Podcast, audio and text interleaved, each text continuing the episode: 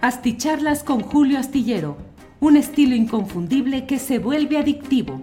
Un análisis inteligente y profundo para entender los entretelones de la política mexicana. It's that time of the year. Your vacation is coming up. You can already hear the beach waves, feel the warm breeze, relax, and think about work. You really, really want it all to work out while you're away. Monday.com gives you and the team that peace of mind. When all work is on one platform and everyone's in sync, things just flow wherever you are. Tap the banner to go to Monday.com. Many of us have those stubborn pounds that seem impossible to lose, no matter how good we eat or how hard we work out. My solution is PlushCare. PlushCare is a leading telehealth provider with doctors who are there for you day and night to partner with you in your weight loss journey. They can prescribe FDA-approved weight loss medications like Wagovi and Zepbound for those who qualify. Plus, they accept most insurance plans. To get started, visit plushcare.com slash weight loss. That's plushcare.com slash weight loss. ¿Qué tal? Muy buenas noches. Muchas gracias por conectarse este 29 de enero de 2023. Terminando el año, será la última videocharla astillada de 2023. Un año complicado, un año donde México vivió situaciones diferentes, yo creo, a cualquier otra en sus transiciones políticas seccionales, con una sucesión adelantada, que vivimos quizás uno de los huracanes más dañinos, más, más mortíferos y, que más eh, deterioro provocaron en un lugar específico que fue el puerto de Acapulco, pero también un año donde la violencia no ha cejado en, en México, cebándose de pronto en víctimas que pues los políticos, los funcionarios llaman colaterales, pero que para nada lo son para ellos mismos y para sus cercanos, para sus familias, los niños, las niñas, los adolescentes. Soy Arnoldo Cuellar, muy buenas noches. Para mí eh, ha sido de verdad un placer estar en estas videocharlas astilladas durante esta semana y media, cerrando el 2023 precisamente eh, en suplencia de nuestro querido Julio Hernández, Julio Astillero. La plática de hoy la vamos a destinar a hablar de este tema, no solamente en México, porque también 2023 vio una de las guerras más incruentas, que, conocemos de los últimos años en pleno siglo XXI, una verdadera masacre de civiles en Israel, en la franja de Gaza, que se precipitó en los últimos meses de este año, a partir de, de septiembre, fines de septiembre, octubre, a raíz de un provocador y hoy muy sospechoso ataque de una organización guerrillera que provocó ciertamente también muertes eh, de, personas en, Israel, de turistas, de niños, niñas también, que provocaron esta reacción, una provocación, al parecer, muy, muy gratuita.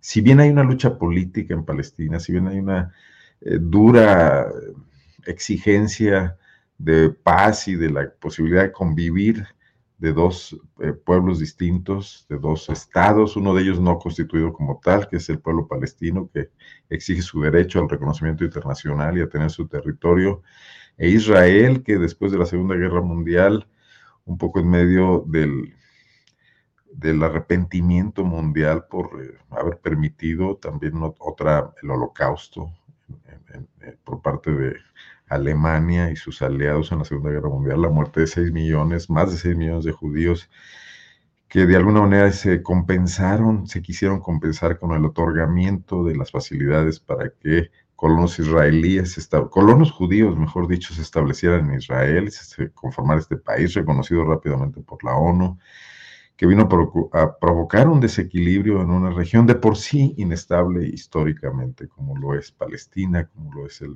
creciente fértil en, en Asia, este puente entre tres continentes, África, Asia y Europa. Esta situación no ha podido ser resuelta por, en, vías pacíficas, por más que ha habido avances importantes en negociaciones, como en los años 90, cuando se lograron los acuerdos de Oslo, eh, los radicales de, ambos, de ambas etnias, de los palestinos, de los israelíes, han hecho fracasar todo esto. Pero lo que hoy vemos no tiene precedentes, no tiene nombre, es masacrar directamente a la población civil, decenas de miles de muertos ya eh, frente a los alrededor de, fueron menos de 2.000 muertos israelíes. Digamos que si se tratara de una represalia está ampliamente lograda, hablando en términos quizás muy forzados de, guerra justa, que no lo es porque prácticamente no hay enfrentamientos, hay una sola fuerza armada, que es el ejército de Israel, atacando a población civil y a un desperdigado grupo de eh, combatientes de esta organización jamás. Y además, pues amenazando la estabilidad del mundo. Pero hoy nos centraremos en el hecho de esta violencia, de este infanticidio que se está viviendo en Gaza, y también la idea es tener este correlato de, lo que está pasando en México, en otras partes del mundo, este descuido de nuestras, de nuestras infancias. Y he invitado para ello a platicar a un especialista, a Juan Martín Pérez. Él es el coordinador en México y América Latina de la red Tejiendo, válgase la redundancia, Tejiendo Redes Infancia de esta organización. Juan Martín, muchas gracias por estar por acá un tema complicado y difícil, pero que es inevitable de abordar, ¿no? Sin duda, sin duda. Muchísimas gracias, Arnoldo, por esta oportunidad para estar aquí contigo y, tu público. Pues yo, te, yo empezaría por lo más urgente. Creo que lo que estamos viendo en Gaza, que ya ha generado movimientos internacionales, tú mismo has estado compartiendo estos posicionamientos que parecen caer en oídos sordos absolutamente. Eh, ¿cómo, cómo podemos, eh, qué, posición tomar éticamente desde partes del mundo como México, lejanas, frente a lo que estamos todos los días viendo exhibido, no obstante que hay censura, no obstante que hay complicaciones para que medios independientes puedan cubrir eh, lo que está ocurriendo en Gaza, esta masacre de civiles y cómo se está cebando esto en niños, niñas, adolescentes, jóvenes que, están lejanísimos de ser combatientes, de ser beligerantes, de ser una amenaza para nadie.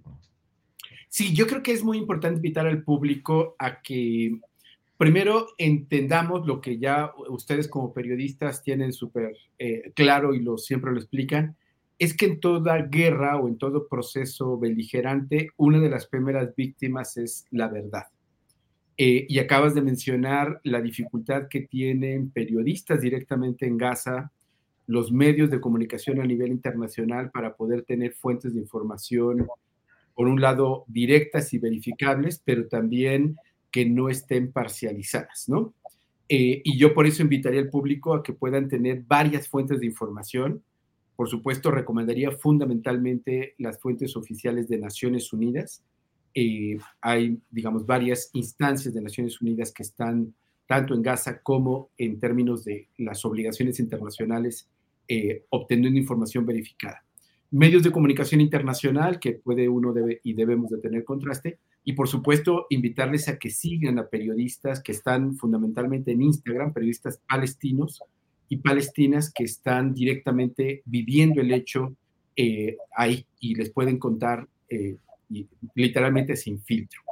Eh, segundo, ah, eh, creo que es muy importante también invitar al público a que, como lo has explicado antes, eh, esto es un proceso que lleva mucho tiempo, son más de 70 años de este conflicto, y que lamentablemente también apuntaste y me sumo a esta reflexión, es totalmente desigual.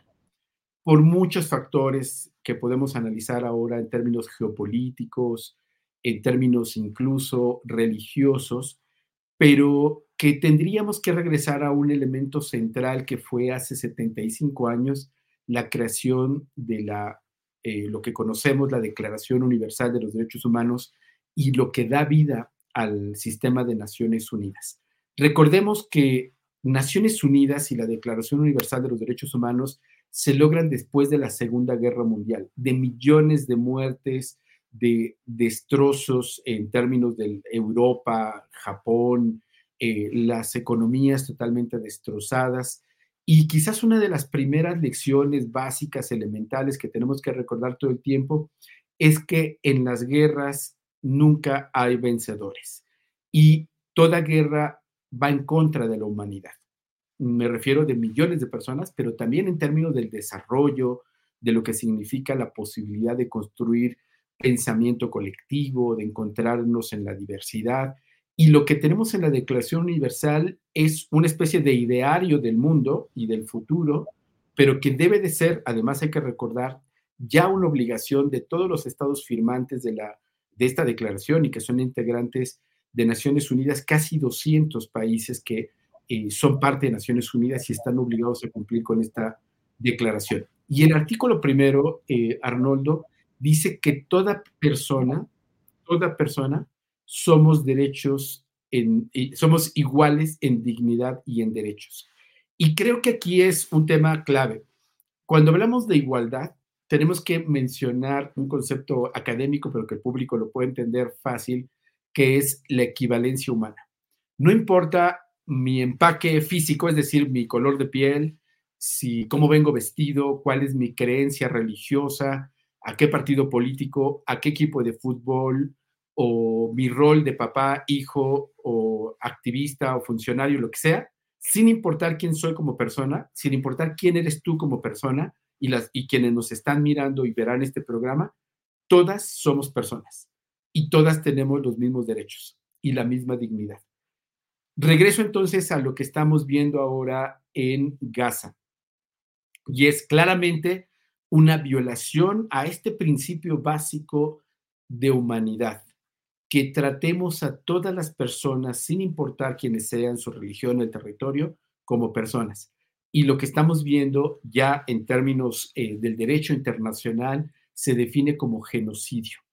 Y precisamente desde mediados de noviembre, eh, los propios relatores y relatoras de los mecanismos de Naciones Unidas alertaron que lo que se está viviendo ya es una limpieza étnica, que vamos a explicar un poquito con más detalle ahora, pero esencialmente es que en este caso el Estado israelí o específicamente el ejército israelí, está diseñando una estrategia militar no para contener eh, un grupo con el que se confronta militarmente, no para frenar una agresión que hace mucho tiempo quedó superada, la del 7 de octubre, sino para literalmente limpiar a una población específica, en este caso las y los palestinos de Gaza, y como ahora uno puede verlo claramente en las fotografías, en los mapas, ciertas zonas específicas de Gaza están siendo limpiadas literalmente destruida la, infraestructura, los edificios, incluso ya hay bulldozer o maquinaria que está literalmente limpiando,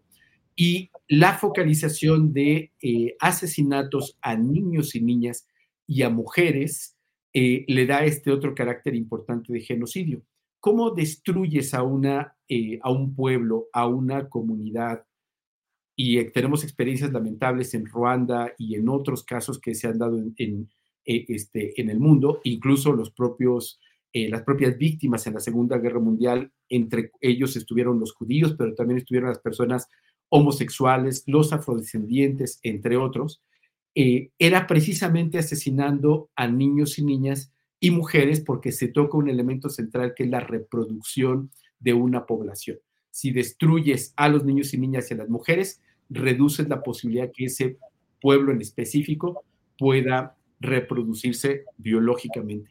Entonces, hay varios elementos que ahora podemos conversar de esta declaración eh, o este acuerdo internacional de 1948 contra el genocidio, que precisamente África presentó este recurso y que tendríamos entonces que mirar todos y todos este conflicto en esta complejidad, pero en un principio básico, reitero, que ninguna persona de ningún tipo, ni ninguna razón puede justificar este nivel de asesinato que tenemos de 21 mil personas asesinadas, el 70% niños, niñas y mujeres. Conocemos muchos ejemplos de genocidios, de limpieza étnica, de los cuales nos enteramos quizás tiempo después de lo que pasa en Camboya, etcétera, en África, en países africanos. Pero creo que, bueno, yo no recuerdo haberlo tenido en tiempo real. Con, con no obstante la, las obstáculos informativos. De todas maneras, la información está, está es un mundo súper conectado, lo estamos viendo.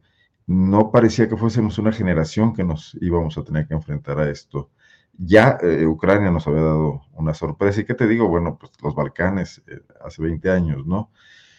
Pero, ¿cómo, ¿cómo observa la reacción del mundo? Porque no noto, por ejemplo, el nivel de indignación en los países más desarrollados que surgió cuando recién había ocurrido la invasión de Ucrania por, la, por, la, por Rusia, eh, donde, bueno, injusta, eh, abusiva, eh, un acto unilateral, pero se enfrentaban fuerzas militares entre sí. Ah, hubo daños civiles, desde luego, pero no veíamos lo que estamos viendo ahora. Y hoy hay una contención, hay un tema de contención frente a, a la condena, está este enorme pues bagaje también moral del antisemitismo, ¿no? De la culpa de muchas sociedades occidentales, no se diga la, alemana, la francesa, que han, tienen, han vivido con esto décadas desde la Segunda Guerra Mundial. Pero los esencial es que todo esto está siendo ineficaz, todos los llamados al alto al fuego, a la contención, a la civilidad, aportarnos a la altura de la historia que estamos viviendo, ¿no? Fíjate que, que esto que planteas me parece es central y creo que una invitación que deberíamos hacernos todas y todos es evitar repetir el esquema eh, sobre el cual se ha discutido el tema. Eh, yo creo que si bien, por supuesto, cruza el tema de judíos, eh, el mundo islámico y demás, y esa es una vertiente bastante discutida, quizás tendríamos que irnos a elementos un poco distantes por, en esta primera etapa de análisis. Y lo primero es recordar que toda guerra es un negocio. Eh, ya recordemos que cuando la pandemia, en el 2020, y distintos análisis que se estuvieron dando en términos de la geopolítica anunciaron que vendrían guerras, eh, porque las economías, muchas, particularmente la norteamericana, una de sus principales fuentes de riqueza y de dominio del mundo es la guerra. También, por supuesto, la economía europea, Alemania, eh, no sé, España, Francia mismo, eh, Rusia, por supuesto, China. Entonces, las guerras ya estaban de alguna manera pronosticadas. Y los territorios también se conocían algunos que podían darse y ahora mismo mientras estamos viendo este genocidio en vivo en Gaza, también se están dando otras masacres y guerras en África, de las cuales poco nos enteramos, pero que también están sucediendo con millones de desplazados y que tenemos aquí entonces eh, que analizarlo en una lógica un poco más global. Entonces, insistiría en que toda guerra es un negocio. La guerra eh, de Rusia contra Ucrania tiene, además de un elemento de geopolítica eh, y demás, es la reactivación de la economía rusa y, por supuesto, una, mm, digamos, necesidad del mundo occidental. Europa que terminó tristemente plegada a los lineamientos de Estados Unidos y Ucrania, pues un poco este, como en esos memes recordarás que salieron al inicio de en, una, en un conflicto escolar, el niño que se pelea y que otros lo empujan, eh, donde quienes lo empujan es Occidente, pero quien se está peleando y quien pone a las víctimas es Ucrania, frente a alguien que tiene mucho más poder militar y que puede sostener una guerra larga como lo hemos visto hasta ahora. Y no sabemos el desenlace, pero claramente el negocio militar está ahí. Eh, este tema en particular, en lo que se refiere a la zona eh, de, Medio Oriente, el público lo habrá escuchado, hay bastante material y análisis interesantes sobre eh, el tema del debate del petróleo. recordemos que esa zona es muy rica y está el mundo árabe, que no todo es homogéneo, ni todo mundo tiene ni la misma religión, ni los mismos intereses económicos. Y particularmente hay que recordar que Israel, desde el origen, como tú le explicabas al inicio, eh, surge como el resultado de un acuerdo eh, que imponen las potencias que ganaron la Segunda Guerra Mundial, Inglaterra, el respaldo de Estados Unidos, y que literalmente ignoran al pueblo palestino que estaba ahí y que no tenía, digamos, ni la presencia política ni la fuerza militar para impedir una invasión como la que ahora tenemos. Incluso en el, estatuto legal que tiene el, el Estado de Israel en Naciones Unidas, se le considera un Estado ocupante. Eso es un concepto muy importante que hay que tener presente todo el tiempo, porque ese es su estatus legal. Sí está reconocido como Estado, pero es un Estado ocupante. Y como tal tiene responsabilidades y también límites en términos del derecho internacional, eh, y particularmente en, todo lo que tiene que ver con el tema bélico. Y recordemos también que esa región, y tenemos ahora en paralelo el, eh, todo el tema de, las rutas marítimas, que son rutas comerciales, donde Estados Unidos con mucha frecuencia eh, coloca ahí eh, buques y envía y hace operativos y demás de la mano de Israel y los socios árabes vinculados al petróleo para proteger sus intereses. Entonces, buena parte del conflicto y de la complejidad de Palestina es que está en medio de un debate geopolítico y económico con el petróleo y con esa zona de protección militar para los Estados Unidos y para ese, sus países aliados. De tal suerte que llegamos aquí al Estado de Israel, que ha sido construido y alimentado como uno de los ejércitos, y así se ufanan por presentarse, como de los más avanzados y más también sanguinarios del mundo. Recordemos que aquí en México hemos tenido ya varios años de debates sobre el Mossad, el ejército espía, Pegasus, donde inevitablemente cruza el ejército israelí y todo el negocio eh, militar que tiene ese Estado como tal. Entonces, Recordemos todos esos elementos para entender por qué hay demasiados intereses que forzan a guardar silencio. Hay otros análisis que vale la pena también considerar en términos, eh, y eso seguramente Arnoldo tú lo tendrás más claro, en términos de la construcción de la narrativa. Los Estados Unidos y los intereses del Estado israelí, bastante, eh, digamos, vinculados en la guerra, también lo están en Hollywood. Y estamos inundados de películas, series, donde tenemos a las víctimas históricas del holocausto, víctimas en todo momento. Cualquier película eh, que veamos del holocausto sabemos quién es la víctima. Eh, y en consecuencia eso lleva a una lógica de esa víctima no se toca. Eh, y cualquier cosa que se cuestione respecto a esa víctima y su actuar puede ser considerado antisemita, contrario a la memoria histórica y demás, distinguiendo que esas víctimas son distintas a lo que es ahora el Estado israelí. Y ya hay muchísimas movilizaciones que el público puede encontrar, particularmente en Estados Unidos y en el propio eh, Estado israelí, de judíos y judías que se diferencian o se distinguen del Estado israelí y que están en contra del genocidio que están viviendo en tiempo real como nosotros, pero con la frase no en nuestro nombre, cuestionando lo que está haciendo el Estado israelí. Entonces, cierro con el tema de esta narrativa que tenemos muy colocada en Hollywood, en todos lados, y que tendríamos que distinguir la población judía de todo tipo, porque hay muchísima diversidad, no es el Estado israelí, no es el Estado israelí. La población palestina no es jamás o Hezbollah o el nombre que le quieran poner, eh, son realidades, son elementos que están ahí coexistiendo, pero necesitamos tomar diferencia, distancias de esas narrativas y no guardar silencio frente a ello, más allá de los distingos o demás que podamos hacer o matices, pero no hay nada que permita justificar esta cantidad, eh, no solamente de violencia que se está dando injustificada, sino el asesinato ya directo y intencionado de niños y mujeres en Gaza. Aunque creo que aquí también surge aquella pues, reflexión política de, Abraham Lincoln, de que no se puede engañar a todos todo el tiempo. Y, me parece que incluso esta narrativa muy bien construida, con mucho dinero, con mucha capacidad artística del, holocausto como el gran, el gran evento de nuestra época, donde está patente un crimen de lesa humanidad que, inconmensurable y, una culpabilidad enorme de una estructura política. El nazismo sigue siendo algo vituperado, no obstante que, que por ahí surjan radicales que lo reivindiquen muy, muy, muy aisladamente, ¿no? Pero me parece que incluso la actitud de Netanyahu, del Estado israelí, hoy está poniendo en un predicamento esa narrativa, porque poco a poco empiezan a surgir, como ocurrió, bueno, como hemos leído que ocurrió, porque éramos o muy pequeños con Vietnam, ¿no? Y se cae a pedazos el tema de, la, de, que esta sea una guerra justa, una represalia justificada, y empieza a verse como lo que es, ¿no? Un, pues una, masacre, una limpieza étnica, un, enorme, eh, pues un, holocausto a su manera, donde quienes reivindican la memoria de víctimas hoy son eh, victimarios.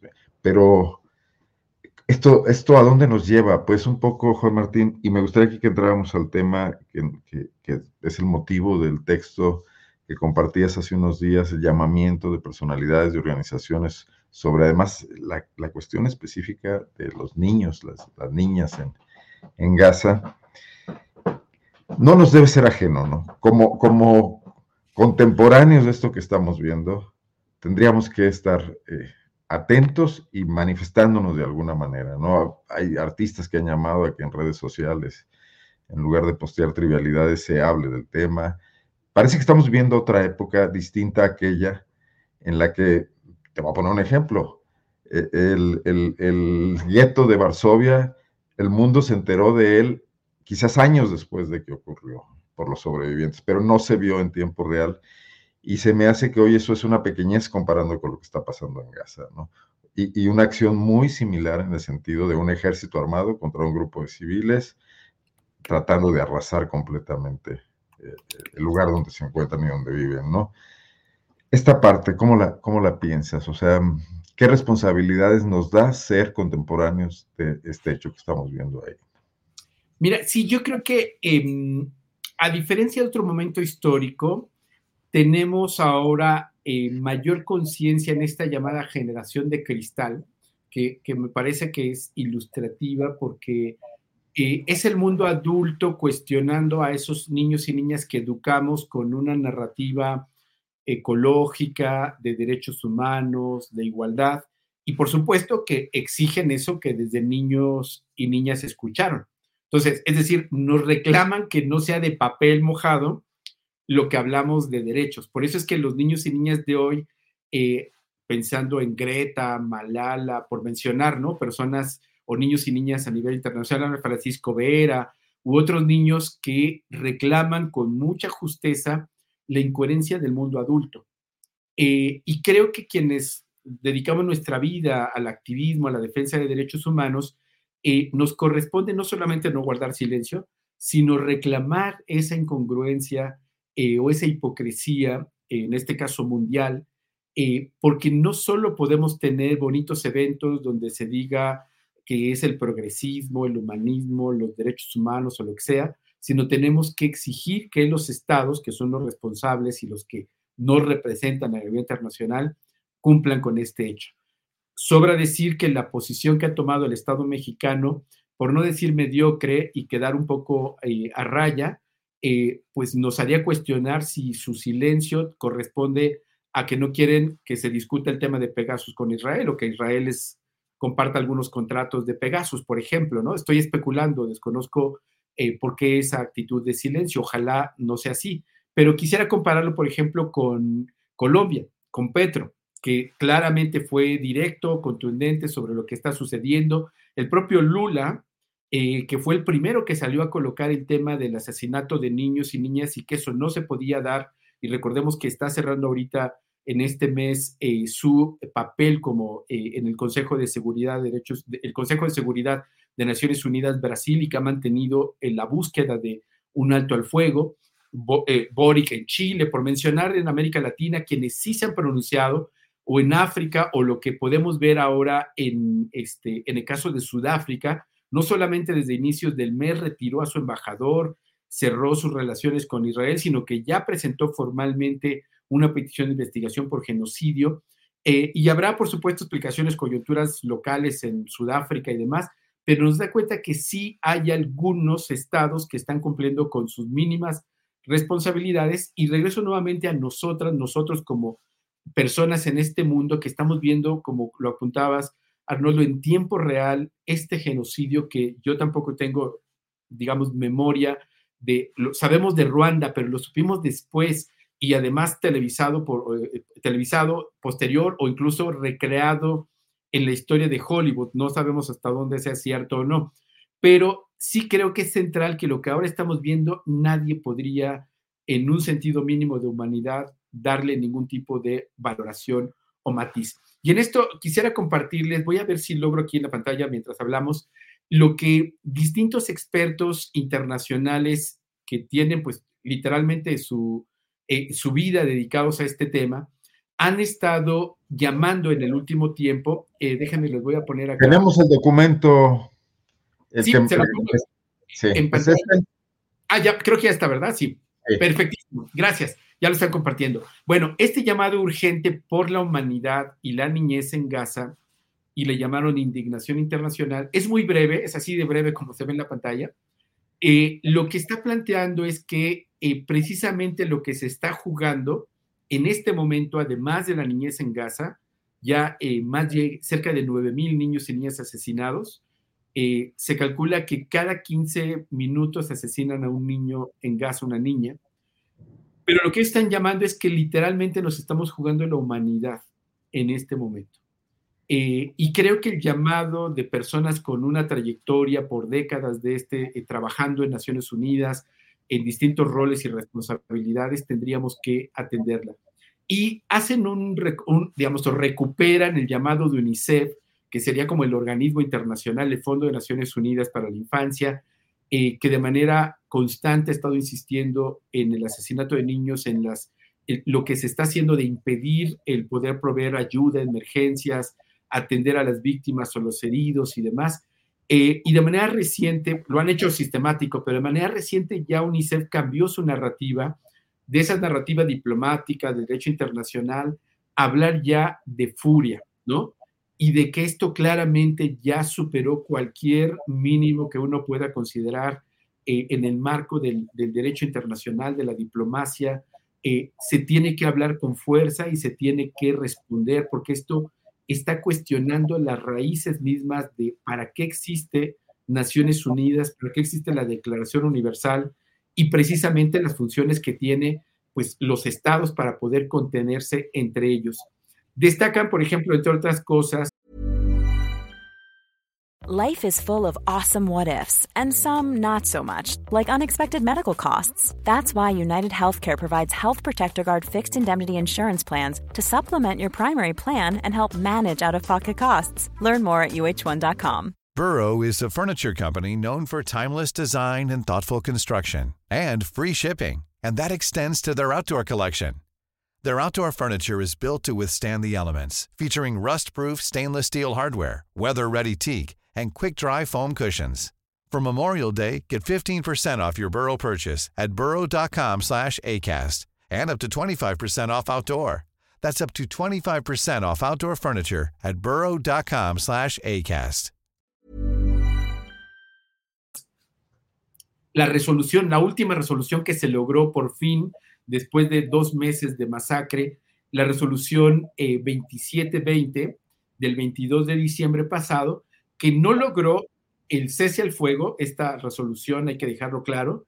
Estados Unidos es la primera ocasión que se abstiene y eso permitió que no aplicara su, su veto, como ya lo hizo en las otras resoluciones previas, eh, para que pueda eh, cumplirse con la ayuda humanitaria suficiente.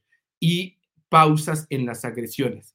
Pese a esta resolución del pasado 22 de diciembre, el ejército israelí sigue atacando, sigue bombardeando eh, viviendas, sigue atacando los, eh, las escuelas de Naciones Unidas, los hospitales. Todo esto viola el derecho internacional porque toda guerra tiene reglas, las están incumpliendo. Entonces, hago alusión a ello porque ellos también recuperan que aunque no es lo ideal, está bien que se avance con esto, no lo están cumpliendo. Destacan, por ejemplo, dicen ellos que las intervenciones militares israelitas han causado miles de muertes de niñas, niños y jóvenes y adolescentes palestinos. Además, dicen, el cerco militar impide que los sobrevivientes y las familias tengan alimentación, han destruido sus viviendas, los servicios básicos, no permiten que la ayuda humanitaria ingrese y que se pueda aliviar esta situación. Obliga a la gente a deambular por los territorios sin encontrar alivio. Y colocan algo muy importante, Arnoldo. Dice, otras niñas y niños están detenidos. No hay que olvidar que estamos hablando de asesinatos, pero están haciendo detenciones ilegales de todos los hombres, adolescentes y hombres jóvenes de manera ilegal.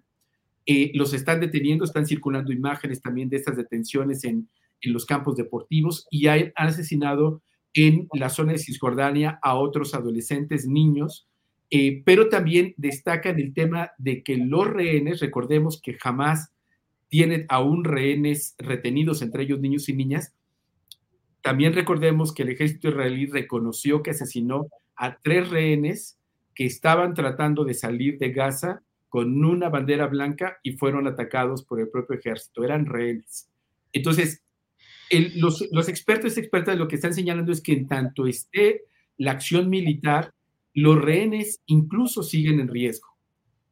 Y por ello es la importancia de que este eh, cese el fuego sea inmediato, porque continuar bombardeando, como lo estamos viendo, eh, hay análisis que dan cuenta que la cantidad de bombas que se han depositado sobre Gaza superan ya el impacto de Hiroshima. O sea, de esa dimensión, o sea, para que la gente pueda como tener eh, esto, o sea, venimos y hay 80 mil películas e historias sobre eh, Hiroshima. Eso, Juan Martín, déjame preguntarte algo, porque, bueno, eh, el recuento de atrocidades puede ser interminable, pero me gustaría que comentaras sobre la enorme impunidad que se observa en relación con el comportamiento de un Estado que es un Estado que forma parte de la comunidad mundial, que tiene embajadas en muchos países, que tiene representación en la ONU y que hoy está haciendo esto al parecer sin mayores consecuencias. Eh, tú has mencionado esto, pareciera que, cuestiona de manera fundamental para qué sirve la ONU, para qué tenemos tratados internacionales, pero ¿por qué esa pasividad del mundo occidental, por ejemplo, en este caso? Eh, ¿qué, es, ¿Qué es lo que está pesándonos a nuestros dirigentes políticos? No se discute en las cámaras, no es nomás la actitud del gobierno eh, federal, de su Secretaría de Relaciones Exteriores, tampoco se ve el tema muy vigente de nuestra clase política distraída por mil otras cosas, ¿no? Mira, yo creo que obviamente no habrá una sola explicación, el público que nos sigue eh, o está, en esta conversación tendrá las propias, eh, pero creo que hay un entramado de, de, razones. Yo creo que tú apuntaste varias. Una es esta narrativa de culpa del mundo occidental con el pueblo judío y que en consecuencia es víctima de todos los males. Pero creo que tenemos que tomar distancia el ejército israelí no representa a todo el pueblo judío y por supuesto que tampoco podría justificarse a ninguna víctima de ningún tipo que cometa los mismos actos y crímenes atroces de los, cuales fue, de los cuales fue víctima. Te, comento algo así, un apunte rápido. Por mucho menos que esto, Sudáfrica sufrió aislamiento internacional, ¿no? Rusia, o sea, es decir, lo que hizo Rusia precisamente fue algo que rompe el acuerdo internacional en Naciones Unidas y una intervención inmediata de Estados Unidos, de la Unión Europea, de, se sumaron muchos países al boicot y demás, y es claramente, o sea, algo incomparable de lo que estamos viendo. Entonces, hay una segunda, yo creo que la narrativa está ahí eh, y tenemos que ser cuidadosos e insistir en que esto no tiene que ver con el pueblo judío. Esto está siendo con un ejército altamente capacitado, con muchísimo dinero, eh, con mucha crueldad que está cometiendo crímenes de guerra. Ya, y un gobierno que ya traía sus propios cuestionamientos políticos cuando quiso modificar su poder judicial, el de Netanyahu. Recordemos, exacto, esto es súper importante y hay otros analistas que han hecho también eh, dos temas sobre los cuales yo no soy experto y no pretendo meterme a ello, pero solamente los menciono en distintos análisis que han aparecido, es este debate previo que le costó mucho a Netanyahu y a su grupo político eh, cuando pretendió hacer reformas al Poder Judicial y que tenía fuertes movilizaciones poco tiempo antes de estos acontecimientos. Segundo, y muy importante y que no podemos olvidarlo porque ya vivimos esa experiencia con las Torres Gemelas, es que se sabía de ese operativo un año antes. Eh, estamos hablando de uno de los ejércitos más poderosos, el que capacita a los espías de todo el mundo, el Mossad, y sabían hace un año de ese, eh, de ese plan y de ese proceso y de ese operativo los supuestos túneles, eh, la movilización de cohetes y de todas esas cosas no vienen del cielo, no caen en las nubes. Eso fue un proceso, por supuesto, de tiempo y demás. Y también hay un tercer componente que ya está documentado en muchos diarios, incluso en el debate interno de Israel, y es que el propio Israel llegó a financiar a líderes de Hamas con una intención pareciera perversa de generar una provocación interna para justificar algo como esto. Reitero, eso, hay otros análisis, yo no soy experto en ello, no pretendo meterme a explicar eso, solo eh, menciono que ya están esos análisis, New York Times, Washington Post, eh, por supuesto otros han estado eh, reportando estas, estos análisis y valdría la pena mirar también la prensa israelí. Hay varios medios, pero también hay debate interno y creo que valdría la pena mirarlo para no quedarse con una sola. Me pero, parece súper importante comentar compartir un comentario de Beatriz Ramírez Camacho aquí en el chat que dice, le pido a nuestro gran presidente que no pase a la historia como alguien que guardó silencio ante la barbarie de Israel contra los palestinos. Ojalá, porque además recordemos que al inquilino del palacio se pronuncia por todo. O sea, yo, bueno, y el, humanismo mexicano no podría ser ajeno a, esto, ni refractario, ¿no? Claro. Cualquier eh, cosa que sea eso. Así es. Eh, y yo creo que hay otro factor, además de esta, de esta culpa, digamos, occidental que podemos decir. Solamente reitero brevemente esto que decía de la narrativa que nos han construido, nos hemos alimentado de eh, como la compasión hacia cualquier cosa que suene holocausto y demás. Entonces, eh, creo que eso tendríamos que ser cuidadosos de diferenciar esos hechos con lo que ahora está sucediendo y que no hay ninguna justificación. Eh, hay otro tema que solamente lo reitero, que tenemos que ubicar que esto es un negocio, que esto cruza con venta de armas, con acuerdos, contratos, Pegasus eh, y otro tipo de cosas que en todo el mundo están ahí y que por supuesto el ejército israelí tendrá bastante aceitada la maquinaria para ir con tanta impunidad, eh, además del fuerte respaldo explícito de Estados Unidos y de incluso eh, Joe, Biden, Joe Biden que se está jugando su reelección y por supuesto que en ese cálculo tienen también ubicado este tema, ¿no? Yo creo que ahí tendríamos que verlo en los Estados Unidos, cómo está jugando el proceso electoral y lo jugará más adelante. Pero yo creo que también hay otro factor eh, que tú mencionabas, este Arnoldo. Creo que también las agendas en toda la región, en el mundo y en América Latina y en México, están desbordadas. Estamos en una época de polarizaciones muy importantes de todo tipo que nos restan la posibilidad de un diálogo y de una escucha.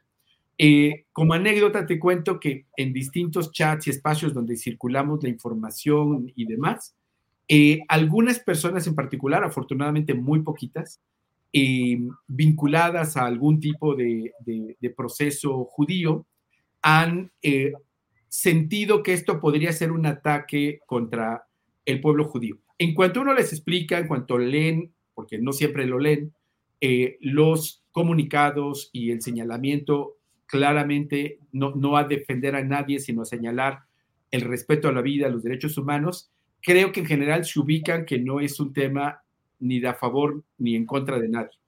Eh, pero por eso hago alusión a ello, porque creo que uno de los temas que tenemos que evitar y que animaría a las personas hacia un pensamiento crítico es a que lo peor que podemos hacer es convertir esto en un partido de fútbol. O sea, ¿a quién le vas? ¿A qué película o qué personaje o a qué artista de Hollywood le vas, ¿no?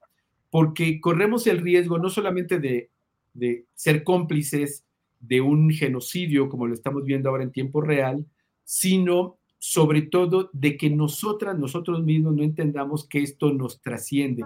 Y por eso el llamado que hacen las y los expertos internacionales es a la humanidad. O sea, si nosotras, nosotros permitimos por cualquier narrativa, o justificación pensar que vale la pena que maten a niños y a mujeres porque eh, mataron o agredieron o violaron a mujeres eh, el 7 de octubre o tienen rehenes, sí de verdad tendríamos que cuestionarnos nuestra humanidad. Porque entonces eso significaría que todo lo que hemos luchado en México en contra de las redes de macrocriminalidad, de funcionarios corruptos, de crimen organizado en México, entonces podría ser justificado. Porque entonces siempre va a haber algo que justifique por qué sucedieron esos hechos eh, o esos crímenes atroces.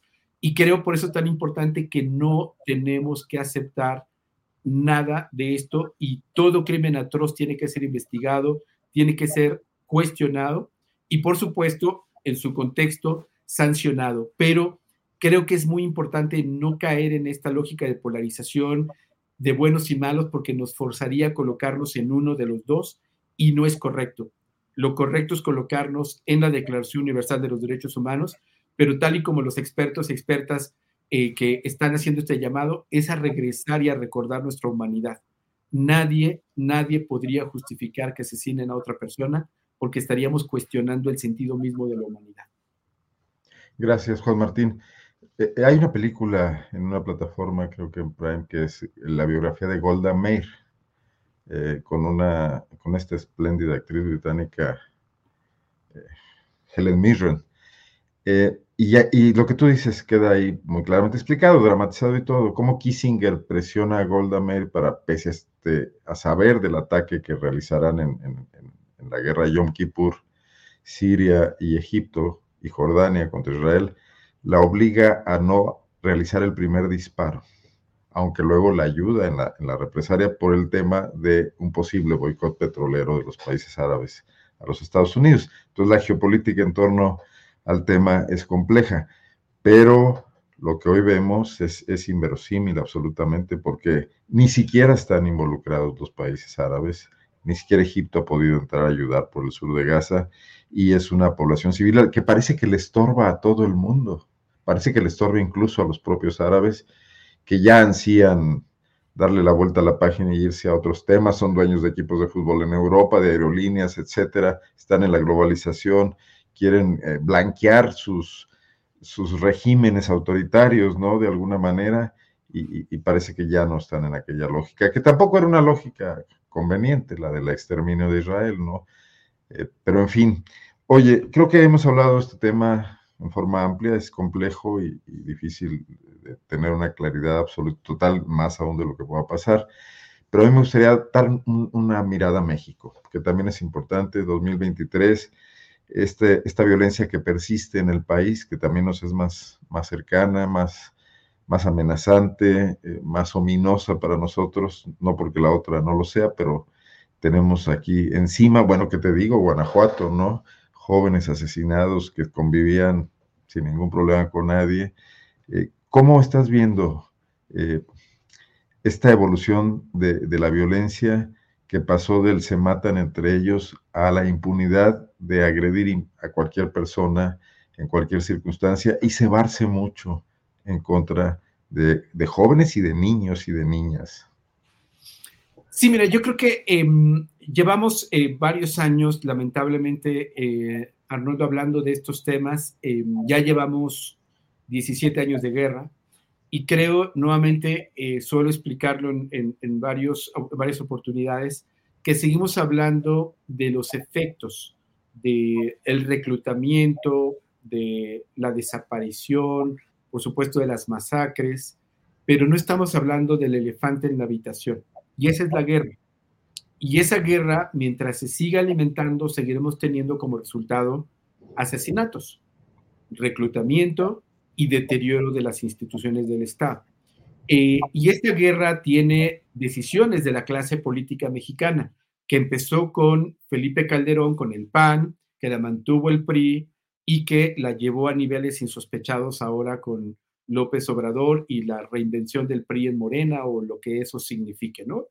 Eh, pero no tenemos que olvidar que en tanto los militares o el poder militar siga creciendo en presencia territorial, en presupuesto, ahora convertidos en empresarios, y tengan tal nivel de poder que ya podríamos suponer en los hechos que están cogobernando, seguiremos teniendo estos efectos y esta impunidad, porque eh, el recuento de eh, crímenes atroces del ejército, de las Fuerzas Armadas, me refiero a Marina, Sedena, eh, ahora Guardia Nacional, es enorme, o sea, los periodistas, las periodistas han hecho trabajos fantásticos, incluso algunos fiscales en, en, el territorio han intentado hacer algún tipo de investigación y todas se encuentran siempre con el poder militar que garantiza impunidad.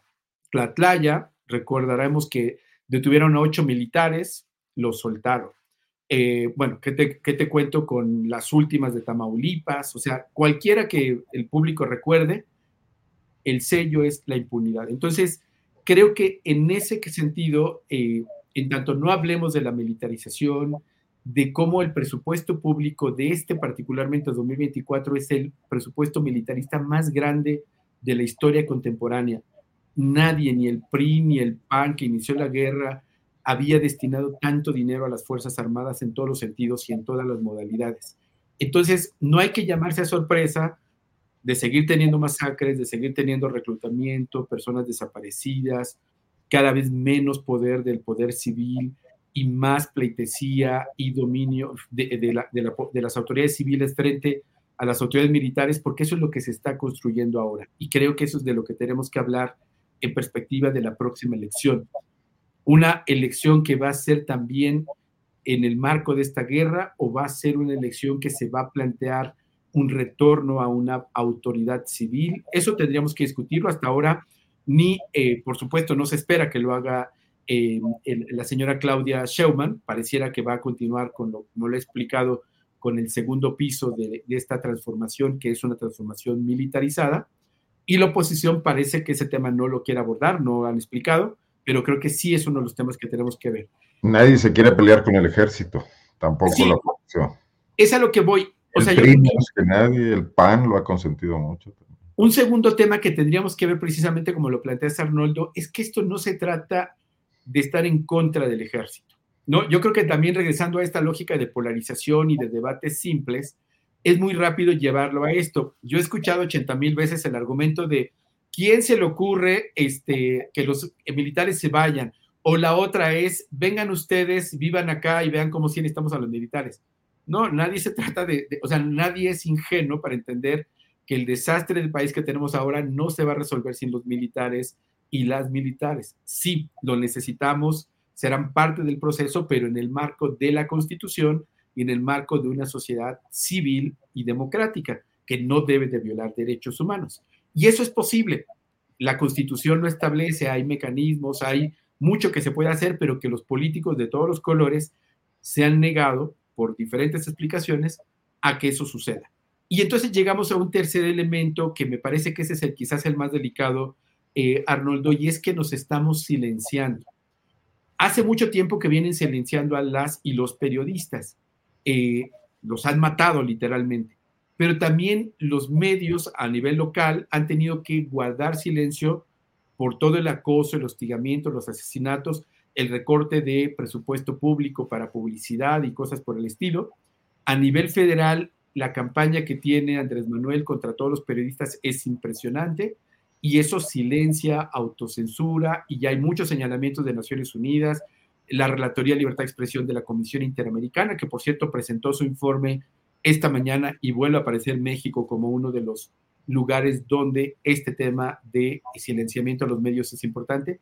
Pero voy a lo más preocupante, Arnoldo, el silenciamiento del debate público donde cualquier opinión, esta que estoy dando yo hoy, que es una opinión, inmediatamente se polariza y entonces estás a favor o en contra del inquilino de Palacio o a favor o en contra de tal o cual cosa. Anima al público a que superemos esa idea. Las opiniones son eso, son opiniones desde el lugar donde estamos.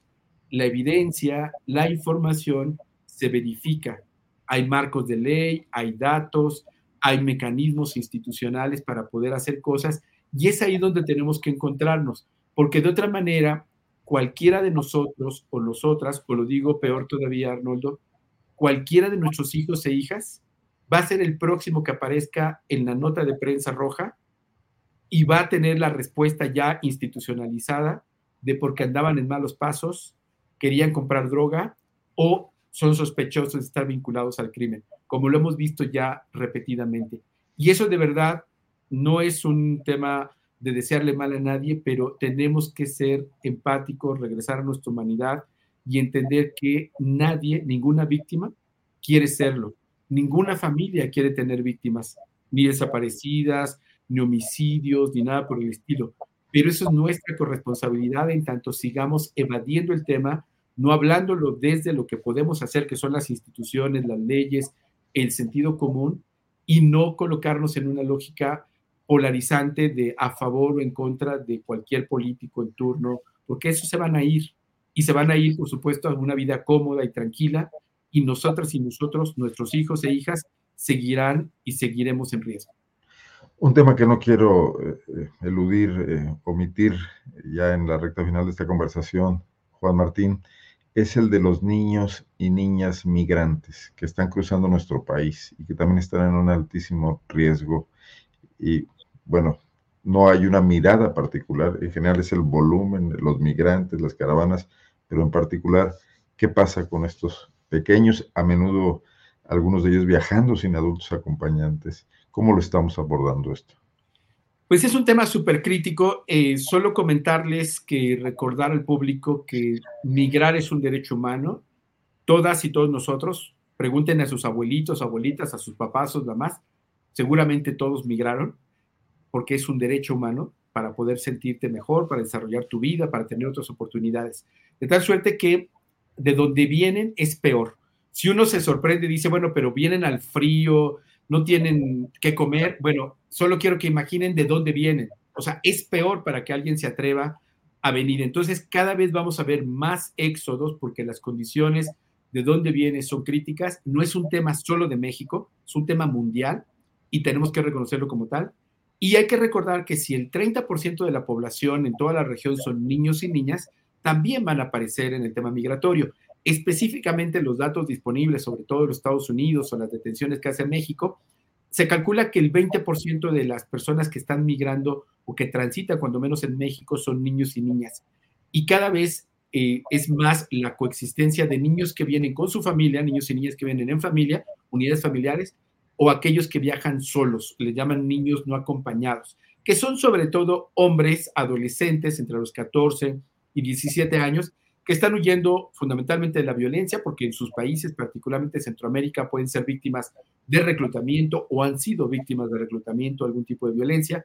Eh, entonces tenemos en ese sentido que recordar que estamos obligados como Estado mexicano a una protección internacional reforzada. Y eso implica que no pueden ser detenidos, que tienen que mantenerse en unidad familiar y que tenemos que protegerles. Ahí el gran problema que tenemos es que quien define la política migratoria en México no es nuestro país, tristemente, lo define el Departamento de Estado americano. Y acaban de venir hace un par de días, ayer si no me equivoco, pues un poco a, a definir cómo va a ser esa política y no hay que sorprenderse que lo que veamos en adelante sea contención al éxodo que viene ahorita no sé, seis mil, ocho mil personas que vienen del sur, eh, más todos los miles que ya están varados en todo el territorio. Así es que yo invitaría al público a que sí converse este tema, que se informe, que recuerde nuevamente su humanidad y que tenga presente que las personas que están en estos tránsitos están en una condición de desventaja importante y que necesitan nuestro acompañamiento y recordar que México históricamente y en todo el mundo tiene una fama de hospitalario. Demostrémosla, particularmente en este periodo y especialmente a niños y niñas, que su cuerpo no está diseñado para estos trayectos tan duros, eh, tan desgastantes y que por supuesto tenemos, además de lo que nosotros podemos hacer como ciudadanas y ciudadanos, exigir a las autoridades que se les proteja y se les cuide y sobre todo, Arnoldo, que no sean otra vez moneda de cambio como en junio de 2019 recordaremos que Trump amenazó con aranceles a los productos mexicanos y todo ese México hospitalario se convirtió en un México que persigue a niños, niñas y familias migrantes, pues no solamente violando derechos humanos, sino contrario nuevamente a la narrativa, pues, eh, digamos, humanista que se, se promueve en papel o en discursos y que en los hechos se siguen violentando demasiados derechos porque los grupos criminales tienen control territorial absoluto de la ruta y de ahí nuevamente que tenemos que recordar la urgencia de proteger a niños y niñas, de exigir a las autoridades que cumplan con, la ley y por supuesto que esto se entienda que es transnacional, no es algo que va a poder resolver un solo país y por supuesto México solo no. Necesitamos a Centroamérica, a Sudamérica, a los Estados Unidos y particularmente pensar en que niños y niñas pueden y deben de ser protegidos con un mecanismo transnacional pues que permita garantizar sus derechos sobre todo por lo que dices Juan Martín, no va a parar esto. Entre catástrofes climáticas y situación política y violencia, la migración va a seguir. Tenemos que dar una alternativa racional y no nada más esta contención circunstancial, coyuntural, mal planeada y presionada por el temor de los norteamericanos a que lleguen a sus puertas y les toquen y pasen. Oye, pues te quiero agradecer mucho la posibilidad de que este 29 de diciembre, vísperas del fin de este año 2023 y con este invierno que nos está pegando, hayas aceptado la posibilidad de, dialogar y de charlar tan productivamente, Juan Martín, como siempre. Gracias, Arnoldo, por ti, por tu público. Felicidades este, por, por este el nuevo año que viene y bueno, confiemos en que eh, recordemos nuestra humanidad. Yo dejaría ese, mi, mi, deseo del otro año para todo el mundo. Comparte un poco ¿Dónde, perdón, sí, ¿dónde se puede leer eh, este llamamiento que hacen estas, estas personalidades eh, internacionales el que nos hemos mostrado aquí, está en redes, está en, algún sitio web. Tejiendo Redes Infancia, pueden buscar Tejiendo Redes Infancia, ahí van a encontrar tanto en, Instagram, este, Facebook, en YouTube y demás, van a encontrar el posicionamiento. También en, mis redes sociales, Juan Martín MX, eh, o pongan así, eh, eh, llamado por la humanidad y van a encontrarlo disponible. Así es que, pues nuevamente, muchísimas gracias por esta oportunidad y gracias de verdad al público que le invito pues a que pueda pensarlo críticamente. Así que no nos crean, que, lean, que investiguen, que lo conversen. Claro, y las fuentes de información a las que tú mismo eh, aludiste para tener, bueno, pues un panorama más completo de lo que se ve y formarse criterios propios. Al final, eso es lo que cuenta, que también tiene que ver con la historia y con recurrir a, a cuestiones que no son tan inmediatas. Juan Martín, muchísimas gracias. Te deseo lo mejor, que 2024 nos permita vislumbrar la luz al final de este largo túnel y como siempre felicitarte por el espléndido trabajo que haces en este tema del activismo en favor de las infancias en, México y en América Latina. Muchísimas gracias a ti, gracias al público y bueno, pues felicidades nuevamente. Muchas gracias. Pues hasta aquí llegamos el día de hoy eh, y hasta aquí llegamos con estas videocharlas astilladas eh, a mi cargo. La semana que entra estará otro compañero, todavía no podemos decirles quiénes, lo está decidiendo ahí un poco la, mesa de redacción de Tripulación Astillero. Para mí fue un enorme gusto compartir con este público eh, caluroso y cálido y genial, eh, incluso en, cuando señalan cosas críticas, cuando, y, bueno, pues hay que decir también con muchos elogios inmerecidos. Eh, fue de verdad un placer estar en estas videocharlas desde el miércoles de la semana pasada hasta hoy, viernes 29. Es la última videocharla astillada de 2023 y pues no me queda sino mandarles un gran abrazo a todos los que están aquí, eh, a los que vean esta transmisión más tarde, los días posteriores, que nos traiga algo de esperanza el 2024. Yo soy Arnoldo Cuellar, me pueden leer en la página poplab.mx, que es el Laboratorio de Periodismo y Opinión Pública. Y los martes estamos en esta mesa en el programa de 2 a 3 de Julio Astillero, con mi querido Temoris Greco, con Arturo Rodríguez, a veces con otros invitados, pero siempre con mucho gusto también de tocar todos los temas, de abordar en ocasiones cuestiones de las que no tenemos una opinión tan fundada, tan formada, pero tratar ahí un poco de, de salir a, a, expresar libremente, como, como ha sido la tónica en general del canal de Julio Astillero, de sus páginas, lo que pensamos de lo que está pasando en el país y desde luego eh, plantearlo como una, una voz más frente a todas las demás, que por fortuna en este tiempo todo el mundo tiene voz aquí en el chat, en las redes sociales, etcétera. Esto enriquece mucho la posibilidad de formarse un criterio sobre lo que está pasando, que son tiempos interesantes, pero también tiempos difíciles. Muchísimas gracias a todos los que aquí están eh, un poco haciéndome sentir que misión cumplida. Pásenla bien y nos vemos pues el próximo martes. Aquí estaremos en la mesa de 2 a 3. Gracias, muy buenas noches. Dicen que meta mi perro que tiene frío, seguramente ladró por ahí. No, el que anda por aquí es mi gato, mi gajón. Muy buenas noches, gracias, saludos cordiales y antes de que se me olvide, Juan Manuel Ramírez, espléndido productor de estas videocharlas astilladas, un agradecimiento. Saludos.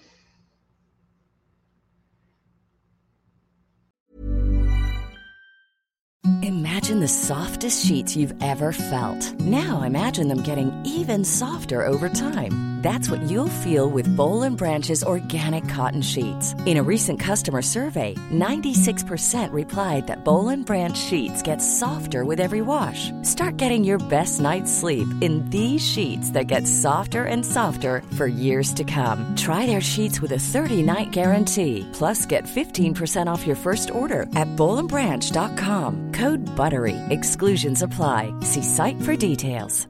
Hey, it's Paige DeSorbo from Giggly Squad. High quality fashion without the price tag. Say hello to Quince. I'm snagging high-end essentials like cozy cashmere sweaters, sleek leather jackets, fine jewelry, and so much more. With Quince being 50 to 80% less than similar brands.